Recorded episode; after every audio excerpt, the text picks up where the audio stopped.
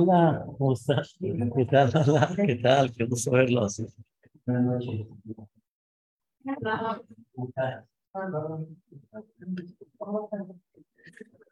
Buenas noches a todos. Pedrat Hashem. Quiero tocar un tema muy interesante que de alguna manera vamos a tratar de prestar atención a este mensaje, más bien dicho, empezar a tomar conciencia de lo que existe.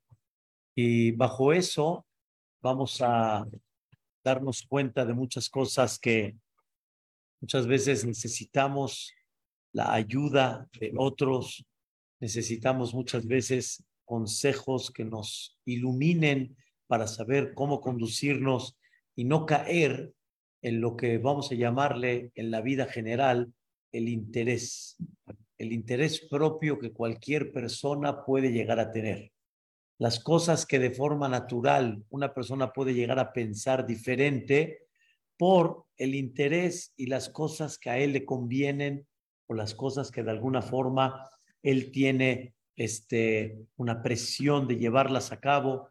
Y Vedrat Hashem, vamos a ver una conducta de Moshe Rabbenu muy interesante, muy, muy interesante, comparada con otras conductas, y de ahí vamos a desarrollar el tema juntos, primeramente Dios. La Perashá nos cuenta, en esta Perashá que vamos a leer, Perashat Pinhas, que unas hijas de un hombre llamado Slofhad, así se llamaba este hombre, Slofhad, era el hijo de Ben-Hefer, Ben-Gilad, Ben-Mahir, Ben-Menashe. Él pertenecía a la tribu de Menashe, el hijo de Yosef. Y él tuvo puras hijas, no tuvo hijos. Y la misma Torah me destaca cuántas hijas tuvo y cómo se llamaban sus hijas. Mahla, Noah, Hogla, Milka y Tirza. Las hijas de Tzlobhad. Este hombre ya había fallecido, tuvo cinco hijas y estas cinco hijas se acercaron delante de Moshe Rabbeinu y le dicen a Moshe Rabbeinu, sabemos que vamos a entrar pronto a Eretz Israel. Ya habían pasado los 40 años en el desierto.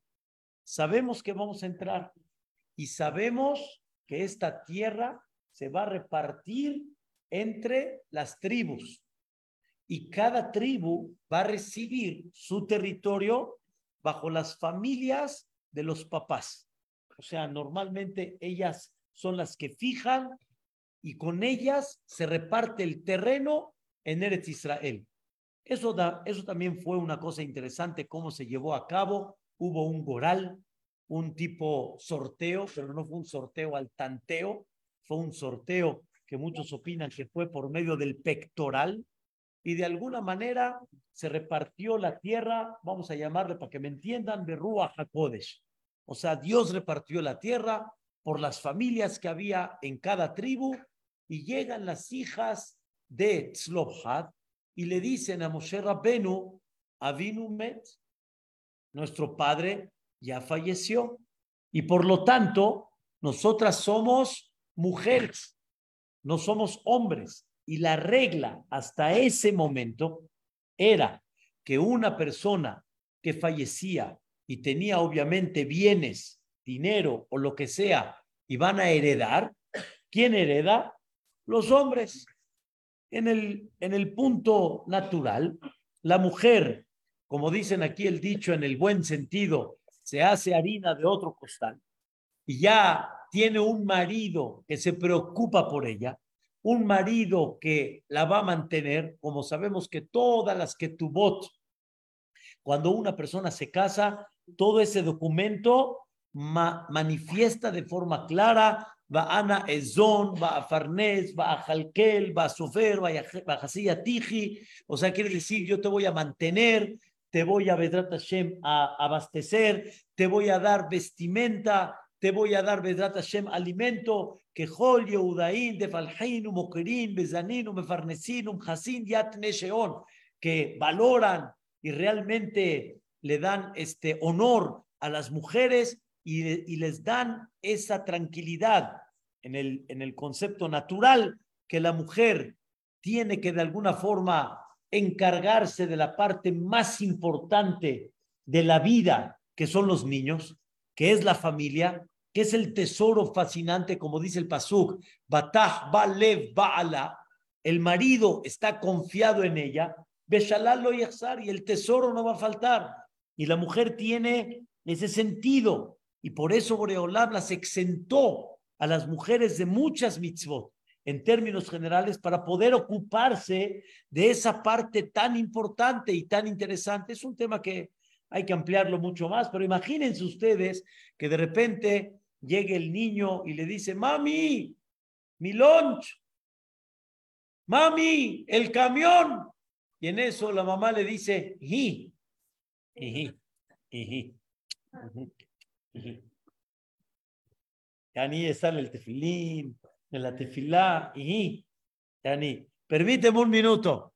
Y, el niño, el niño necesita su atención. Es nada más en forma simpática, pero la mujer tiene algo increíble, por eso el marido tiene esa parte donde tiene que mantener a una que se va a encargar de la parte más increíble y más importante, como dice el Pasuk, Shema Beni, Musar Abija.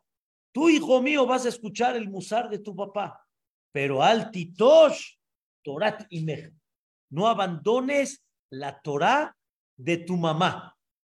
¿La Torah la enseño yo? Sí, la Torah la estudias tú, pero ¿quién enseña y quién le dice Roji? ¿Y quién se encarga mi vida? ¿Y quién le dice, hazme tilá mi vida, mi rey, mi bonito? Haz este, lávate bonito, sé aseado, sé educado. La Torah, ¿quién la mete? ¿Quién la da? La mamá. Y por eso cuando Moshe Rabbenu escuchó de Dios, ve y pregúntale al pueblo de Israel que reciban la Torah. Le dice a Kadosh Baruj a Moshe, así quiero que sea el orden. Escuchen bien. Cotomarle Beti Jacob, así vas a decirle al Beti Jacob y vas a hablar con el pueblo de Israel, o sea, femenino, masculino damas y caballeros. Ladies and gentlemen, ya está desde la Torah. Primero se le pregunta a las damas y después a los caballeros. Así le pidió dos a Moshe. Le dice Moshe, ¿por, ¿por qué? ¿Por qué primero a las damas después a los caballeros? Le dice, porque así es, hijo. Porque si las damas no aceptan, mi negocio está quebrado. Ya, no hay Torah. Imagínate que la mujer me diga no aunque el hombre diga sí, el hombre se va a ir a trabajar al final y la mujer ¿qué va a hacer? Va a decidir lo que quiera en la casa. Y le va a decir al hijo, no pasa nada, hijo, ya, no pasa nada. Tu papá, ella, sé que la mujer, que será, hace la voluntad del marido, pero al final en manos de quién está la educación, en manos de ella. Hay otro, hay en el mismo Midrash hay otras cosas muy interesantes, muy fascinantes que hablan de este tema tan valioso de la mujer. Entonces, la mujer está tranquila, la mujer recibe y Bedrat Hashem, como siempre muchas mujeres dicen de una forma tan bonita, que siempre mi marido sea el que me dé, el que me mantenga, como decimos en, y por eso el Mekora Braja, la fuente de la Berajá del marido, ¿de quién viene? De la mujer, de la fila de la mujer, de la forma como la mujer Shemo lleva a cabo su casa. Entonces las mujeres, dice la Torah Dosha, ellas se casan, reciben del marido y la herencia va para los hombres. Pero ¿qué pasa mujeres solteras? Estoy hablando antes de la historia de Benot Selobhad. Slobhad. Es que es un, es un nombre raro, no es un nombre común. Slobhad. ¿Ah? Entonces, no, si la mujer no está casada, el papá la tiene que mantener. Y si, escuchen bien, el papá fallece, los hijos tienen la obligación de seguir manteniendo de los bienes del papá a ellas hasta que se casen. Y cuando se casan ya, vienen las, las eh, hijas de Tzlobhad y le dicen a Moshe, pues ¿qué crees Moshe? No hay hombres, somos puras mujeres. Aquí no hay de que si el hombre hereda, mantiene a la hija en lo que se casa, no hay. Dos, no estamos casadas. Entonces, ¿qué hay de nosotros? ¿No vamos a recibir herencia? ¿No vamos a tener la herencia del papá? ¿Y a quién se la vas a dar entonces? O sea, en Eretz Israel, ¿no nos va a tocar un cachito? ¿Qué va a pasar? Así le preguntaron a Moshe Rabbenu. Lo más interesante de todo es que Moshe Rabbenu le dice este, a ellas, vaya crev Moshe et mishpatam lifne Hashem. Es más, ni les dice nada. Terminaron la pregunta, Moshe entregó el juicio a Boreolam. No le preguntó a Dios, Dios, ¿qué dices?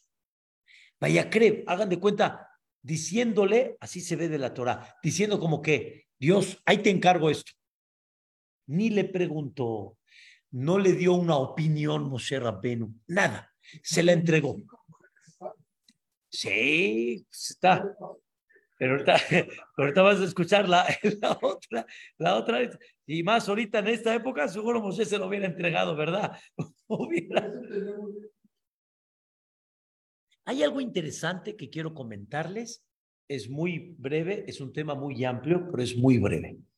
No todos los casos que, digamos, están hoy en día en el código de leyes, no todos los casos Dios se los entregó a Moshe. O sea, no crean que Moshe recibió de Dios todos los casos de la historia.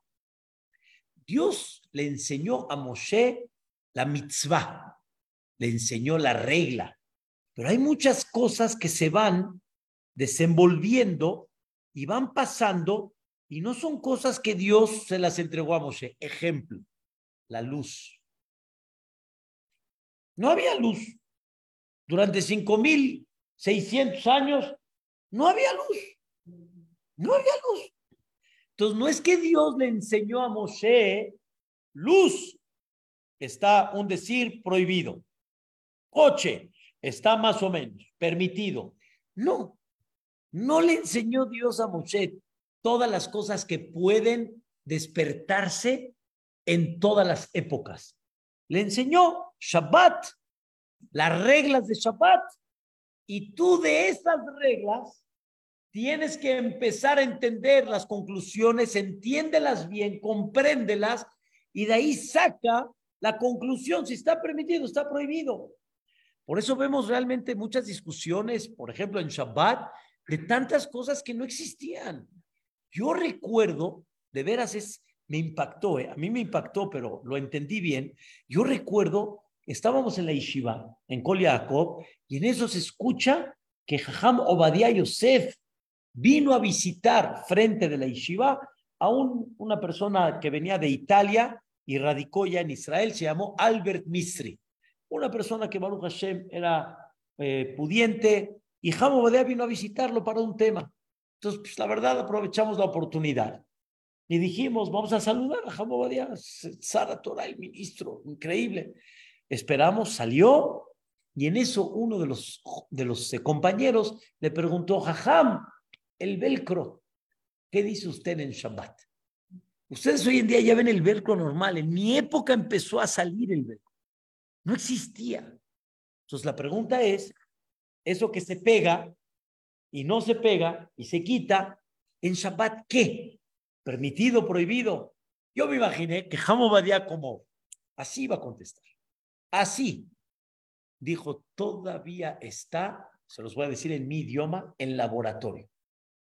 Todavía está en investigación. No sé decirles.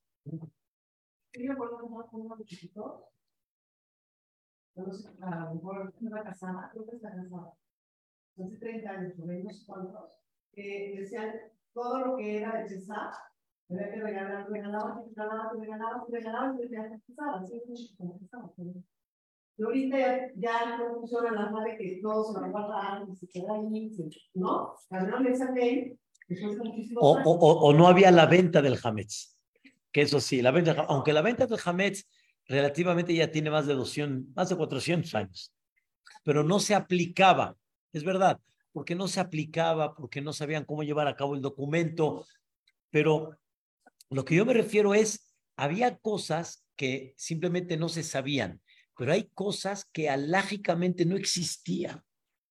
Ese es el ejemplo que quiero dar hoy. No existía la luz, no existía el velcro, no existían cientos de cosas que se fueron despertando. Se puede, no se puede, computadora, esto, tantas cosas que ni Moshe Rabbenu las recibió. Y por eso están los grandes jajamim que analizan bajo los reglamentos cómo se estudia el Talmud. Hay 13 reglamentos y bajo eso hacen y llegan a las conclusiones. Oye, Moshe, ¿para qué tienes que presentar el juicio a Boreolam de las hijas de Tzlobhad? ¿Qué? ¿No tienes tú la capacidad después de 40 años de dar un veredicto? Necesitas preguntarle a Dios. ¿Cómo sabes? ¿Eh? Oh, ese es el, es el tema que vamos a, desarrollar. Bien, bien dicho. Entonces, Moshe Rabbenu no le faltó la capacidad como Badía para dar un veredicto. Y aparte, está tan difícil entender si no hay hijos, ¿qué va a pasar? ¿Ya ni qué pensaste? ¿A quién se lo vas a dar? ¿Al hermano? ¿Se lo vas a dar al cuñado? Hay unas hijas allá. Y al, y al final así fue la respuesta divina, que las hijas, si no hay hijos, las hijas se heredan. Entonces, ¿de qué me hablas? Vaya, cred mishpatan lifne. También podría ser que, yo hubiera dicho, no hay, nueve hombres, el tío. Y lo que, que, Si Dios hubiera acatado eso, adelante. Sí. No, claro, yo lo dije nada más en el sentido figurado, pero lo que, lo que quise manifestar es no se ve un juicio que de veras está fuera, sino hay bases, cómo analizarlo, cómo entenderlo, cómo captar la línea, cómo captar la definición. ¿Qué significa que Moshe suelta el juicio total? Haz de cuenta, se deslinda totalmente. Yo no tengo mi opinión. ¿Y a quién le aventé todo el paquete? A Boreolam. Se la aventé directamente a Shemit Baraj como mencionaste. Omití una cosa antes de, y las hijas de Tzlohad no le dijeron a Moshe Rabbenu nada más a secas, nosotros no tenemos hermanos, no hay varones. Danos una parte, por favor, de nuestro padre. Ellas hicieron un pequeño prólogo. Nuestro padre falleció pero él no estuvo en la congregación de Cora. Él no fue aquellos, él no fue aquel que se unió a los que hicieron barullo y los que se juntaron para hacer escándalo en contra de Moshe Rabbeinu. Vejet Omet, él falleció por su pecado. Ubanim lo y él no tuvo hijos. Eso fue lo que le dijeron ellas a Moshe Rabbeinu. Yani dando a entender, en el doble sentido, dando a entender, no tienes por qué estar molesto con mi padre, porque él nunca estuvo en contra tuya. Y dando a entender, pues él estuvo a favor tuyo. Él no se unió con ese grupillo. Él no hizo escándalo. Él se separó y él estuvo totalmente en contra de lo que Coraje hizo. Así le dijeron ellas a Moshe Rabbenu. Dice Rabbenu Behaye, es uno de los grandes jajamim, hace más de 700 años, casi 800 años, Rabbenu Behaye, uno de los comentaristas extraordinarios del Humash, de la Torá y de, muchos, eh, de muchas partes del Talmud, él dice una frase fascinante. Dice, hay que entender cuando una persona puede llegar a tener adentro un interés, cómo ese interés lo puede inconscientemente cegar e irme a favor de quién? De la persona por el interés propio que yo tengo. Les voy a explicar. No, Exactamente. Se llama en hebreo Nogea Badabar. O sea, tengo un interés acá. Les voy a explicar la, la idea. La Gemara, en Maseret Sanedrin, destaca que existía el Bedín que fijaba los meses 29-30, no un calendario establecido como el día de hoy, sino el Bedín cada mes establecía los meses son de 29 o los meses son de 30. Como que estuvimos en una clase, realmente los, los eh, meses lunares son 29, 12 horas 44 minutos. No podemos hacer meses a la mitad y por eso tenemos 29 días, nos faltan 12 horas, las completo en el otro mes de 30, que ya tengo 12 atrasadas, 12 nuevas, son 30 y así más o menos me la campechaneo. Así era anteriormente. Y también el Bedín dictaminaba si el año era bisiesto o no era bisiesto. O sea, había dos meses o no habían dos meses, dos, eso a trece meses o no. El Bedín también lo dictaminaba. Saben que el próximo año, Bezrat Hashem, 5784, va a ser año bisiesto, o sea, van a haber dos Adar. Es un tema interesante cómo se repartió el día de hoy, pero antes el Bedín lo dictaminaba. Escuchen qué cosa interesante. El Cohen Gadol, aunque sea de las piezas más grandes en sabiduría, no puede sentarse con el Bedín para decir si el año es bisiesto o no es bisiesto. El Cohen no puede estar en ese juicio. Pregunta la ¿por qué? Si el Cohen también era Adam Gadol, era un hombre grande, era un hombre jajam, tenía los conocimientos, ¿por qué no puede estar dentro de este veredicto? Dice la Gemara, Mishum Tzina. Esas son las palabras de la Gemara. ¿Qué Tzina? Frío. ¿Qué quiere decir frío? Dos explicaciones. Rashi dice que la Tevilá en el Betamigdash la tenía que hacer el Cohen Gadol cinco veces cinco tevilot. ¿Estamos de acuerdo?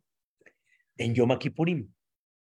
Y esa tevilá, si tú retrasas con un mes más, retrasas Rosh Hashanah Yom Kippur, vamos a estar más cerca del invierno.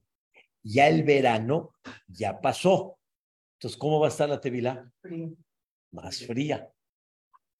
Y el Cohen Gadol no vaya a ser que inconscientemente diga, no es año bisiesto, para que caiga Rosa Hashanah más cerca del final del verano, y eso le ayude a que la Tevilá no esté tan fría. Yo no soy muy eh, experto en más fría, menos, pero sí les digo que la Tevilá de Larizal tiene su tema. En invierno que el sol está más abajo, está menos fría que en verano que está más lejos, pero está muy interesante el tema.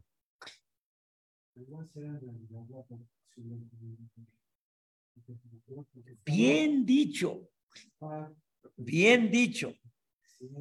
Si entra y la tevila fría, ahorita te voy a explicar ese punto, es lo que quiero analizar. Dos, explicación número, ¿mandé? Bravo, esa es la respuesta.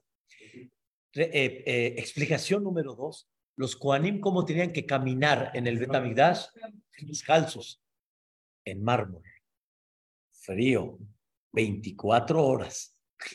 Entonces, si tenemos más cerca del, del verano, el piso va a estar un poquito menos frío. Si no, el piso va a estar más frío. Preguntas, ¿el Cohen Gadol en eso está pensando?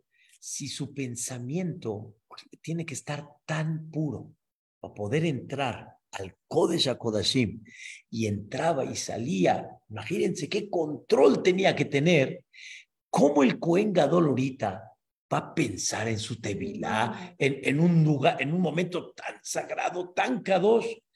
Pero como dices, aquí no estamos hablando la conciencia, estamos hablando de el inconsciente. Y el inconsciente no tenemos idea a qué grado llega. Que la persona por ese inconsciente se selle y no se dé cuenta en el momento que su inclinación es por esa parte adentro que él tiene. Y eso puede ser una cosa que muy pequeña, muy. Hace muchos años estábamos en un examen, pero este, estábamos muy contentos, muy emocionados de un examen muy importante de cosas de bazar, behalab, tarbot, así de lo que es revuelto, carne, leche, y nos metieron Baruch Hashem con grandes jajamim en Eretz Israel para examinarnos. Entramos al examen, éramos cinco personas y ya, como hicimos, hicimos tipo un hatri, quién entra primero, quién después, le tocó a mi, mi compañero Yedid Nafshi, Shaul le tocó entrar primero con Rabbi Jacob Tufik. Y Rabbi Jacob Abiezri es el rab de Betar, el día de hoy. Es un gaón de Torah. Entonces entró y nos platicó algo impactante. Le dijo el Jajam, ¿te molesta si seguimos platicando en el balcón? Le dice Ham Jajam, por favor, es que quiero fumar un cigarro. Salieron al balcón platicando, examinándolo, y en eso el Jajam saca el cigarro y Ham Shaul le prende el cerillo. Aunque Ham Shaul también fumaba un poquito, le prende el cerillo. Y el Jajam le levanta la mano y le dice, ¡Pinto! Sin soborno. Se volvió, Yenenune se volvió. ¿Cómo? ¿Cómo, ¿Cómo que sin soborno? Es un acto que cordial. ¿Qué hice? Sin. Lo tranquilizó, le dice, seguimos el examen, después hablamos. Terminando el examen, le sacó una Gemara. Masejet Shewot. Hay en Ketubot. Y hay en varios lugares, ya después de estudiar todo el tema, en la Gemara platica que grandes jajamim, cuando estaban en camino, por ejemplo, la Gemara cuenta que uno de los grandes jajamim llamado Shemuel, Shemuel, había Pumbedita, Nearde, Shemuel era uno de los grandes jajamim de uno de, los, de las ciudades grandes en Babel, y tenía que pasar un puente. Estaba un poquito complicado, muy estrecho, y uno de los grandes jajamim le dio la mano, y este, ¿cómo se llama? Y lo, lo ayudó. Normal, ¿no? Natural. Lo ayudó. En eso llegaron a la ciudad, llegó este jajam que lo ayudó y se presenta al Din Torah. ¿Quién está sentado como jajam en el Din Torah? Shmuel. Shmuel. Y en eso se para Shmuel y dice, perdóname, no puedo hacer el Din Torah. Dice, ¿por? Dice, ¿me ayudaste? El inconsciente ya no. Esa sensibilidad a mí no me pasa, pero a los que están puros sí les pasa, por eso no soy como ellos. No, no la percibimos y pensamos que no tiene nada y pensamos que no hay problema, pero así es. Y la idea es que la persona empieza a entender que hay cosas que pueden ser muy pequeñas, que para ti pueden ser tal vez insignificantes, pero eso ya es suficiente. Les voy a ser honesto. En varias, ¿eh? no, no, no ha sido la primera, en varias de repente llega gente, sí, hace una cita y en eso, antes de empezar a hablar, ajá, yo he escuchado sus clases, ajá, usted, ajá, ajá, muchas gracias y todo. ¿En qué le puedo servir? Es un prólogo para lo que él quiere. y de alguna manera que me sienta yo bien para que... Estamos entendiendo, hay un subconsciente que hay y así se trabaja y así es. Y por lo tanto, uno debe de comprender hasta cuánto debemos de tener cuidado. Si hay, si nada más una manita, un, un encendido de cigarro, o cualquier cosa que la cámara cuenta, cosas, el Gadol en su, Para no sentir la dependencia de el Cohen Gadol, Gadleu Mishelehab, a Cohen Gadol Mehab, correcto. O sea, ve nada más qué cosa tan impresionante. Entonces, ¿cómo te puedes sentar en un Din Torah con alguien que te llevas, con alguien que te hizo un favor, con alguien que yo no sé quién sí se puede sentar, en el buen sentido. Sí, seguro yo no. Y más con el puesto ahorita, que no. No, no hay, no hay, no existe. Yo no voy a entrar al Betín. No, no, ni soy capaz, ni debo de entrar. Y así es. Ese es lo natural. Grandes jajamim lo entendieron. Grandes jajamim captaron esa sensibilidad que cualquier cosita como ustedes dijeron, en el inconsciente me puede quitar todo. Ahora vean esto. Ahora, quiero decirles, es verdad que se utiliza mucho a Cora como un nombre de la mahloque, altanero, como los de Tepito, así, ¿no? ¿Me entienden? Así, de sacarle a doctores, así. De veras, de veras, no es era Cora. Sí hizo mahloque, pero no era la mahloket que pensamos, eh, el pleito de golpes, el pleito de...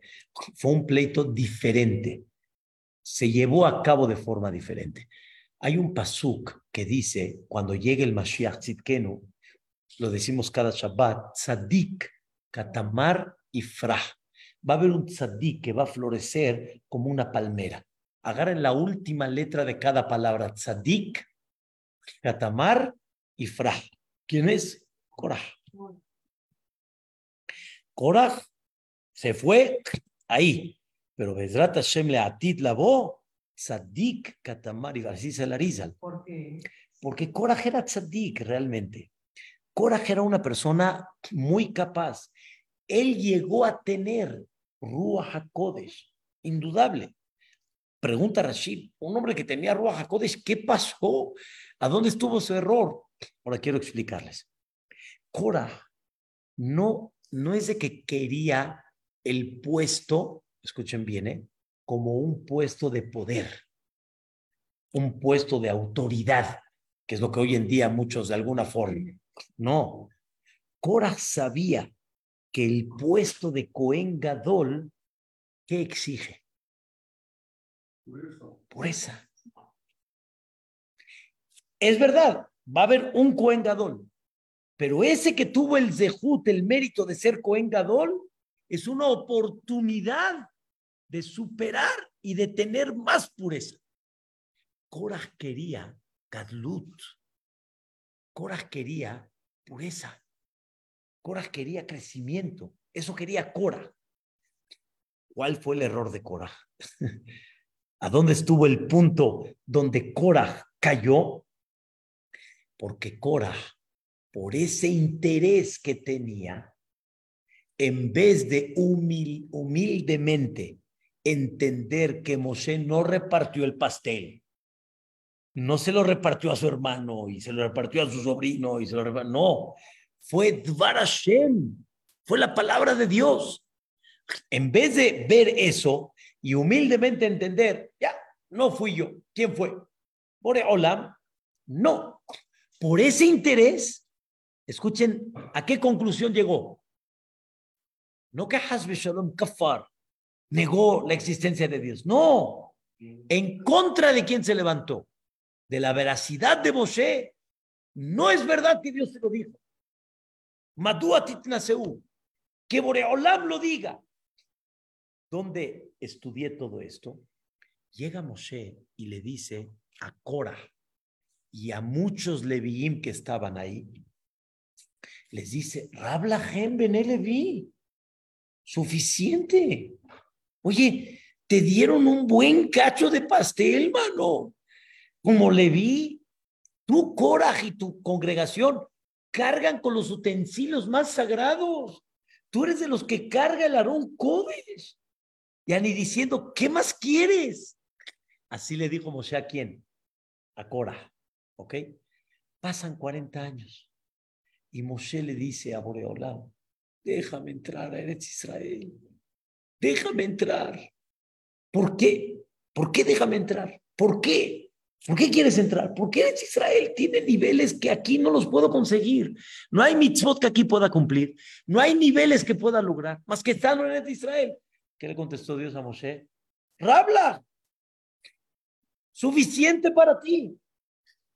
Híjole, Moshe en ese momento dijo, me suena esa palabra. Le dice Dios a los Leviim y a Korah les dice suficiente. Yo también a ti te digo suficiente. Nunca se le dice a una persona que suficiente. O sea, tú le deberías de decir a Korah, de veras yo no fui. ¿Quién fue? Dios, ya. Pero decirle a Korah suficiente quiere decir que le estás diciendo a Korah, no te superes más, un decir. Eso tú no tienes derecho. Él lo tiene que aceptar porque Dios decidió. Pero tú no le puedes decir suficiente. Aquí aprendemos que realmente Cora, su intención, ¿cuál era? Elevarse. ¿Qué fue lo que pasó con Cora? Que ese sentimiento de superación, en vez de canalizarlo en forma correcta y decir, no fue Moshe, fue Dios, etcétera, lo llevó a la mahloket le dio coraje, empezó a sentir, no es, oye, pero espérate, analiza las cosas, cuidado. Pero al final de todo, al final de todo, si realmente, ahora sí escuchen bien, si tú quieres saber la verdad, ¿por qué no platicas con Moshe Rabbeinu? Si realmente tu intención es limpia, ¿por qué no platicas con Moshe Rabén? No vimos en ningún momento que Korah afrontó a Moshe. Nada más le levantó el gallinero, alborotó el gallinero, pero nunca lo enfrentó cara a cara, porque él a fuerza quería la que una. Ahí ya no está bien. Vamos a ver, vamos a entender. Hablamos, nada. Por eso dice la Mishnah en Pirkei Avot, dice la Mishnah, ¿cuál es la mahloket shelo leshem shamayim? ¿Cuál es la mahloket no real? La de Korach Ba'adato, Korach con su congregación. ¿Y por qué no dice Korach Ba'adato? Con Moshe. Korach Ba'adato, ¿con quién discutieron? Con Moshe. La respuesta es nunca discutieron con Moshe. nunca, nunca, nunca dialogaron con Moshe. Moshe le decía, ¿y quién se quedaba callado? Cora, pero por abajo le hacía todo un dengue y medio. ¿Quién sí afrontó un poquito a Moshe? Datán Babiram, pero no Cora. Entonces, Cora, sus intenciones, de alguna manera, era crecimiento. Pero cuando hay un interés adentro de, de celo, de envidia, y que no lo detectas, te, te, sales de la carretera y mira al final a dónde llegaste. Y como eso, muchísimas que una persona no, no eh, eh, entiende por dentro real lo que debe de ser. Por eso, Cora se va a levantar como un tzaddik, muy importante. Como un cohen. No sabemos, nada más Al-Ali se va a levantar como un tzaddik especial, o sea, va a ser reconocido no como se ve aparentemente en la perashá, como que se lo tragó la tierra y desapareció. Fue un castigo, vamos a decir, de un inter, pero realmente Cora sí se considera.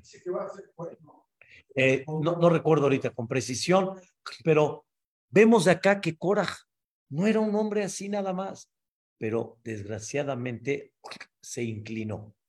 Y así como eso, queridos hermanos, una persona no sabe, hay veces, definir, que eh, la persona no sabe definir si lo que está opinando es real o adentro es un qué. Una conveniencia. Una conveniencia, un interés, un punto interno. No lo sabe ver como ustedes dicen, no es consciente. Lo que es consciente, no tengo duda. Inconsciente. Y él está seguro que está bien. Les voy a dar otro ejemplo. Adam Rishon. Adán Arishon pecó, comió del árbol. Todos los grandes jajamim, y dentro de ellos el Arizal, y grandes personajes, explican la raíz de por qué Adán Rishon comió de ese fruto.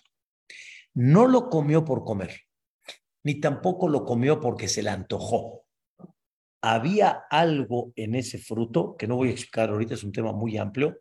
Etz Adá Tov Bará, que Adam Rishon, si hubiera vivido en la época de Abraham, de Isaac, de Jacob, de Moshe, de Yoshua, de los que quieran, los hubiera convencido que es mitzvah comer. O sea, Adam decidió, decidió que es correctísimo comer. ¿Cuál fue el problema? Que Dios que le dijo, no. Dios te dijo no. Ahí es donde está el punto. Que la persona en muchas ocasiones está seguro de la conducta que está haciendo y no tiene la humildad de entender que si Dios dijo no, aunque tu cabeza ya pasó por mil y una explicaciones, no puede ser que Dios haya prohibido esto. ¿Ya entendiste? No, puede ser. Dios que dijo, no. Es el mismo tema con Moshe Rabbeinu, igualito, igualito con Moshe Rabbeinu, pero en, en, otros, en otros sentidos. Es que hay, hay muchas historias sobre eso. todos, ¿qué creen? Los espías, qué bueno que me lo recordaste, ellos hicieron todo un escándalo por un solo motivo, porque sabían que cuando iban a entrar a Eretz Israel se les iba a quitar el título del presidente de la tribu. Y es el mismo tema de Cora. La presidencia representaba un nivel espiritual muy grande. La presidencia representaba yo es la conexión directa con Dios representando a mi tribu. ¿Me quitas eso? No quiero. Y como no quiero que me lo quites, inconscientemente empezaron a decir, no, no vale la pena, la tierra se come, los habitantes, todo, con tal de seguir en el puesto. Hay muchas cosas que la persona de forma inconsciente, dijo Moshe Rabbenu, yo no quiero caer en esto. Ya me dijeron que Slovhat era a favor mío. Slovhat no estaba en contra mía. Dice Moshe Rabbenu, la naturaleza, vamos a decirlo así, en forma inconsciente, es que yo le diga a Boreolam, pues claro que merece, ¿qué crees? Pashut. Es, es como hoy en día dicen, pues seguro. Todavía ustedes dicen, ¿quién dijo? Tal vez el tío la recibe, pero una persona de manera natural, con la lógica y más con hoy en día, ¿qué va a decir? ¿Cómo? Entonces, ¿quién se la va a llevar? Pues no los herederos directos, las hijas directas no se lo van a llevar. Es una cosa espectacular entender estos sentimientos sensibles que cualquiera de nosotros puede caer. Cualquiera, cualquiera de naturaleza. Por eso hay que entender en la vida, siempre cuando tengas un tema, que normalmente los temas son de tu vida particular, con tu esposa, con tu marido, sobre tus hijos, sobre tu negocio, trata siempre de preguntar a un tercero. No digo en todo, pero hay muchas cosas que la persona tiene que ver, que tiene que ver que tienes un, eh, puedes tener un interés. Saben que una parte importante de los pleitos entre un hombre y una mujer es porque cada uno en el consciente quiere jalar a dónde? A su lado es natural, no pasa nada. Y se acabó. ¿Sí? y ya con eso, patarlo el ya, ¡viva la paz! Pero nosotros queremos algo más que, más limpio, más real. Señoras y señores, hubo un caso en Yeshiva Torah de una, de una, un, este, un eh, alumno donde había una duda muy importante si pasa o no pasa de, de preprimaria a primaria. Saben ustedes que hay, hay, hay niños que están en el límite, hay niños que vale la pena que no, lo, que no arrastren después, que sean los líderes antes y no después. Ah, ah, es un tema eh, difícil, es una decisión que no es fácil que los papás escuchen. Entonces llegaron con, con una persona y dijeron, ¿qué hago? Si le digo a los papás no, no pasa, eh, mi hijo, mi hijo, ¿qué hablas? Mi hijo. Y si le digo sí pasa, pues tal vez estoy tomando una responsabilidad muy grande. Entonces se manejó de esta manera. La psicóloga llegó con la mamá del niño y le contó una historia tengo un, y tengo un niño en la, en la escuela que tiene un tema y que, ¿qué me recomiendas? ¿Qué hago? ¿Qué hago? ¿Tú qué harías? ¿Qué hago? Entonces le dijo, ¿no? Le dijo, tengo yo una psicóloga muy profesional que evalúa al niño, que le pregunten al niño. Dice, qué bueno. Y dile que vienes de mi parte, ¿eh? ¿Para qué? Todo está increíble. Fantástico. Y así fue psicóloga, la escuela, vamos a decir, pagaron la consulta, hicieron la evaluación y dijeron que el niño no pasa. Eso le habla a la psicóloga, le dice, qué va ¿Qué consejo me diste? La psicóloga, fantástica. Hombre, yo sé qué recomendarte, hombre. ¿Y qué dijo la psicóloga? Que no pasa. Baruja, qué bueno que se dieron cuenta a tiempo. Si no, ¿qué hubiera pasado después? Oye, y el clásico de las mujeres, ¿Quién es ese niño? Eh? ¿De quién se habla? Es tu hijo.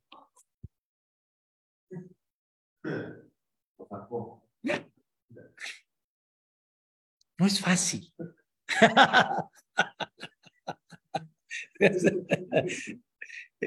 ¿Entienden la, la, idea? ¿Qué cosa?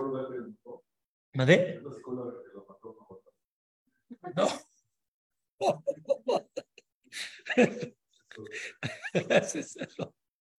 Pero se dan cuenta qué cosas se manejan en la vida y todo de alguna manera el interés es impresionante. Pero también hay interés para cosas también, por ejemplo, que quieras un restaurante, al mesero para que te trate bien.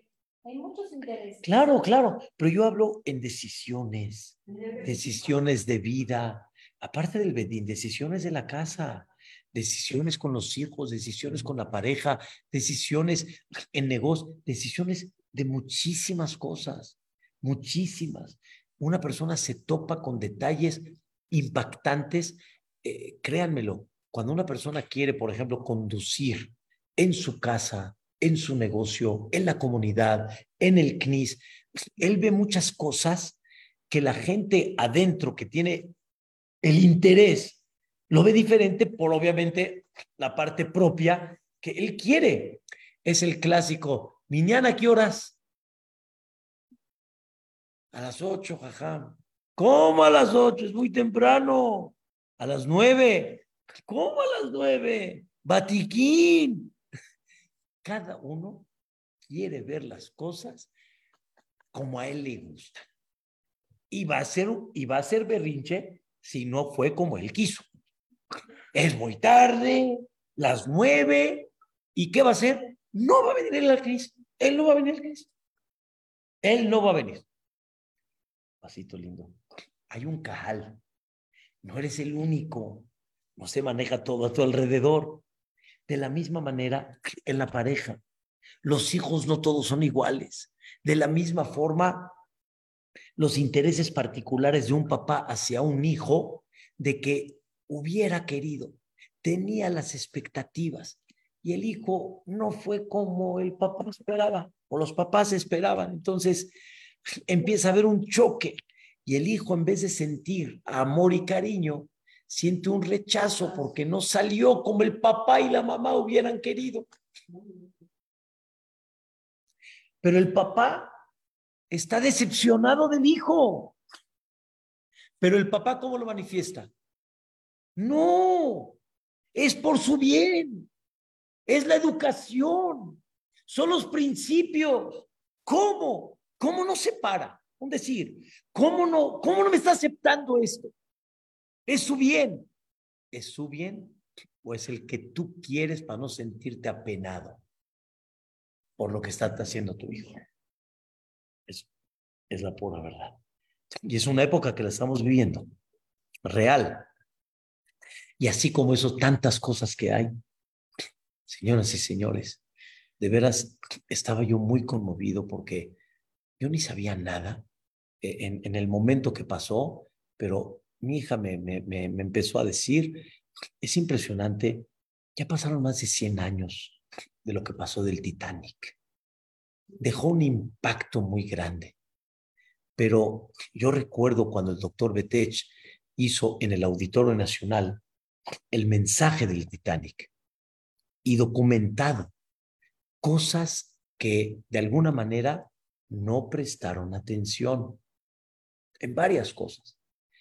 Era un momento nublado, era un momento que había que ir mucho más despacio, habían advertencias de iceberg, este, no pusieron, este, eh, no, estas de, ¿cómo? De los botes, ¿cómo se llama?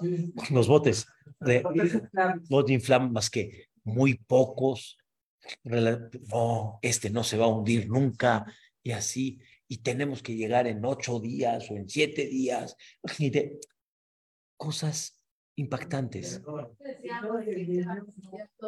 Eso así dijeron, seguro. ¿Cuántos Yehudim se fueron ahí? ¿Cuántos Yehudim? Lo alen. Historias muy sentimentales. Después de 100 años, viene un submarino, el Titán, que va a ver el Titanic, que hasta el día de hoy ha dejado un impacto muy grande. Y la gente, wow, vamos a ver. Y pagaron, no hay certificado. Yo escuché del, del que, el que manejó el submarino que si ha violado reglas para lograr cosas. Yo lo escuché. O sea, clarito como el agua. No tenía un certificado y todo. ¿Qué pasa? ¿Qué pasa? Nadie duda que la vida es lo máximo que hay, pero vean hasta cuánto uno se puede cegar para conseguir lo que quiere. ¿Y qué creen? El, el que dirigía, eso apenas lo, lo escuché esta semana en, en datos, el, el, el, eh, el que el director, el director de la empresa de Ocean eh, está Gay, el director de la empresa que fue el que guió el submarino, su esposa era nieta de uno de los que fallecieron en el Titanic.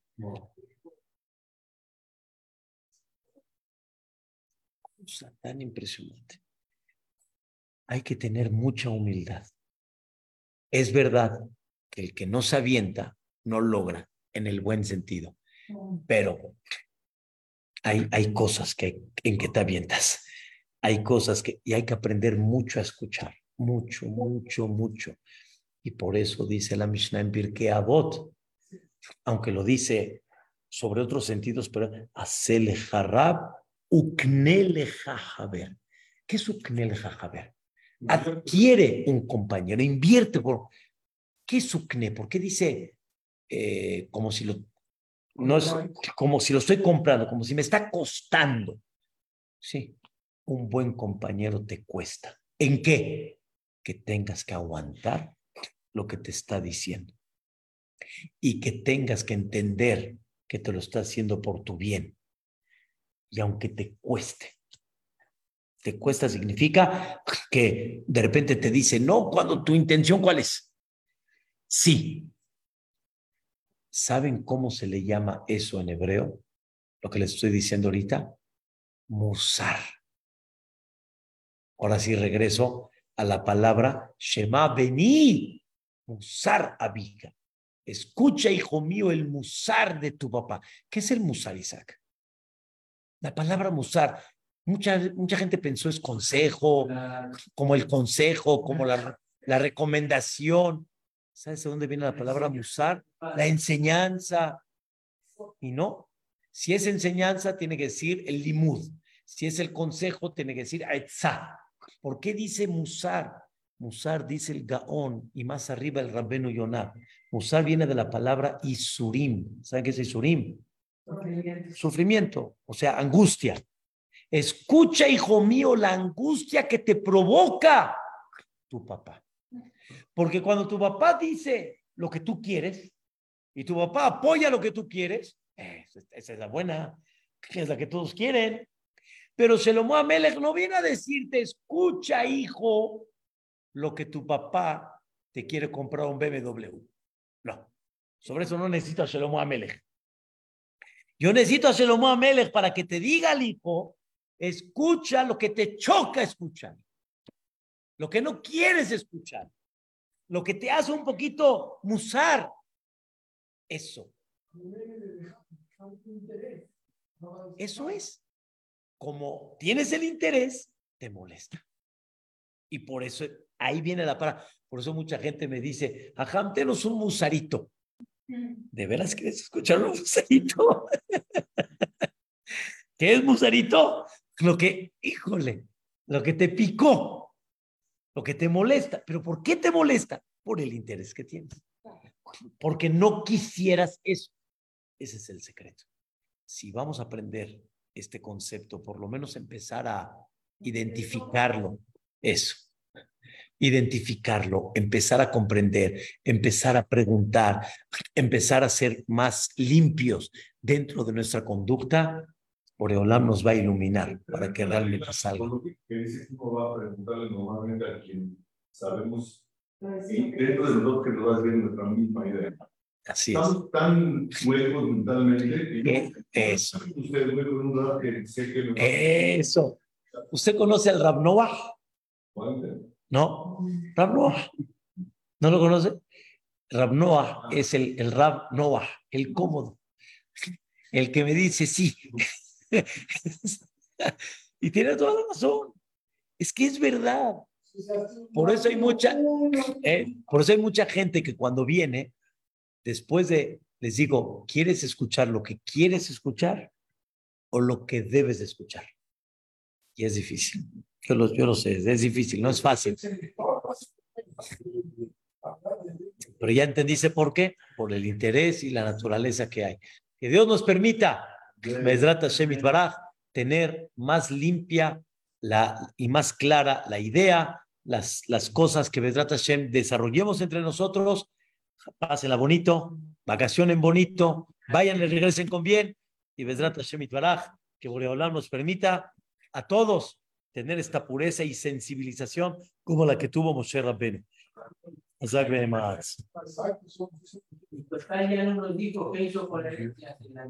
Sí, la Torah dice que Dios le contestó, que se le, pero él no quiso opinar para nada, porque sentía que ya tiene una increíble, ¿no?